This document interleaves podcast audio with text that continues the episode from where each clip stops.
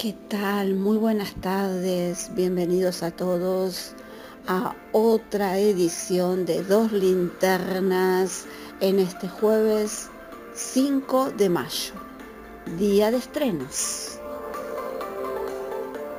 Y vamos al cine, por supuesto. Pocos estrenos de la semana porque hay un tanquecito, ¿eh? se estrenó un tanquecito que es Doctor Strange 2 o sería en el multiverso de la locura. ¿eh? Eh, la dirección es de Sam Raimi. Las versiones la tenés subtitulada y en español y el formato la tenés en 4D, 3D y 2D. La duración 2 horas 6 minutos, apta para mayores de 13 años.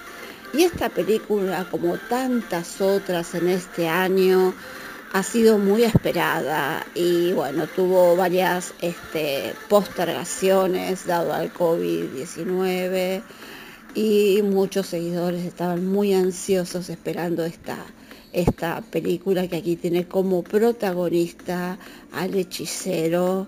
Eh, el hechicero es el, doctor Strange. Interpretado eh, muy bien por Benedict Cumberbatch, eh, eh, que está acá en, esta historia, que ya bueno, ya muchos lo, lo conocemos, ya lo vimos por ejemplo en su aparición en Spider-Man que tuvo recientemente, otra de las películas estrenadas. Eh, bueno, aquí lo que vemos de él es un poco más también ¿no? la parte eh, sentimental, porque hay bueno, un amor que él ha tenido que dejar. Eh, vamos a ver por qué lo ha tenido que dejar. muchos ya se van a, a dar cuenta. Y él tiene aquí nuevos desafíos, nuevas misiones, porque aquí en este multiverso eh, se abren eh, distintos misterios, locuras, desafíos y distintas fuerzas eh, que se va a tener que enfrentar él. Y además va a tener que ayudar a una adolescente, que es América, es este, esta chica adolescente, Gómez, que también tiene algunos poderes, pero todavía ella no los sabe manejar bien. Y bueno, vamos a tener una villana, eh, a Wanda, eh, que está interpretada por Elizabeth Olsen, eh, una mujer que está totalmente dispuesta a todo. Aunque acá hay varias cositas que del personaje de ella no, no se explican del todo, pero igualmente los seguidores van a comprenderla muy bien y los que no lo son también, por supuesto, pero hay ciertos detalles que este, faltarían aquí. Em, cuenta con momentos mucho más oscuros, angustiosos, eh, aterradores, espeluznantes. Y aquí eh, se va mezclando lo que es la comedia negra, el gore, el terror, el suspenso. Mm, hay también un terror eh, lúdico y tiene mucha acción un gran movimiento eh, también de, cámara y también vamos a ir viendo eh, distintos planos que aquí este, utiliza muy bien el director. Muy bueno el maquillaje, la estética, los ruidos y las distintas criaturas que aparecen. Todo lo que sea rubros técnicos, efectos especiales, está muy bien y por supuesto la banda sonora eh, estupenda que eh, está muy bien aprovechada. ¿eh? Hay giros inesperados, hay varias referencias, guiños y cameos. Muy conmovedora por, momentos y también nostálgica, porque aquí también está el tema de, se habla un poco del tema de los lazos familiares y del amor materno. Y como suele suceder en todas las películas de Marvel, quédate porque tenés dos escenas post créditos. Doctor Strange 2 en las mejores salas. Eh, también podés ir a ver Vuelta al Perro, la dirección de Nicolás Di Coco, con Daniel Juan Di Coco, Adriana Ferrer, em, Germán eh, de Silva, Rafael Ferro, bueno, un gran elenco en esta comedia dramática de Argentina que tiene una duración de 1 hora 34 minutos, acta para mayores de 13 años.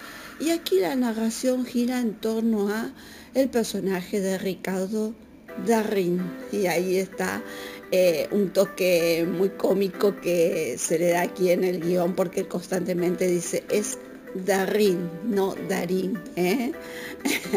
este, bueno, Daniel Di Coco, eh, muy, muy bien en su, personaje, lo interpreta, donde él aquí hace de un director que decide regresar a su ciudad natal ante una propuesta que le hizo un amigo de él, eh, Jorge Salcedo, interpretado por eh, Mauricio Menetti. Él es el intendente del lugar y bueno, sería la idea de reestrenar un éxito eh, que fue en su momento. Entonces, él de la capital, que acá no está teniendo ya muchas oportunidades, ya como que el público lo, lo ha empezado un poquito a olvidar. Él vuelve a su pueblo, a su pueblo natal, a su ciudad natal, ahí en Salto. Y em, digamos que también ve que su hija, este, sus proyectos eh, están en, Buenos Aires y que ya tiene más o menos su vida organizada. Allí cuando él va a Salto, se va reencontrando con ese lugar, em, con esos este, eh, lugares que le van a recordar eh, diferentes momentos que ha pasado en su vida, está allí eh, su viejo amor, los olores también del mismo, aunque hay muchas cosas que él va a notar que están obviamente cambiadas. Hay, por supuesto, otras generaciones, entonces hay ciertos detalles que han cambiado. Ahora, la idea es hacer una obra con el, elenco original. Pero aquí también van a aparecer diferentes, eh, diferentes situaciones y problemáticas porque parece que él algunas cuentas pendientes ha dejado con alguno de sus amigos.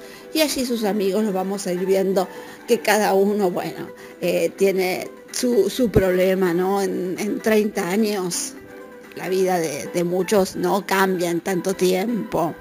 Eh, bueno, es una historia eh, entrañable, este grupo de, perdedores, está la nostalgia, los recuerdos, el amor, también está la corrupción, porque no, está bien ambientada, la fotografía está acorde, es una película eh, muy cuidada y una película súper recomendable, te la súper recomiendo. Vuelta al perro. Otra de las películas que también podemos apreciar en el cine es Matar a la Bestia. esta es la ópera prima de la cineasta Agustina San Martín, que aquí tiene el debut cinematográfico em, de Tamara Roca, que bueno, es actriz y, bailarina también, pero eh, aquí está eh, como protagonista donde aquí lo que se va construyendo es un poco lo que va eh, sintiendo esta chica, ¿no? que va a buscar a, su hermano, a un lugar en la, frontera, y em, lo que va a ir sintiendo ella es ese despertar sexual, rodeada un poco de los deseos, va a sentir distintos conflictos internos y van a estar ahí em, muy muy pendiente de, esta historia, lo que es eh, la imagen y el sonido, muy importante eh, que vamos a, ver. Tiene ese toque este, poético y filosófico. Hay pocos diálogos y muchos planos entre puertas, ventanas y espejos. Matar a la bestia en las mejores salas. Y hasta aquí hemos llegado con los estrenos del día 5 de mayo. Anda al cine.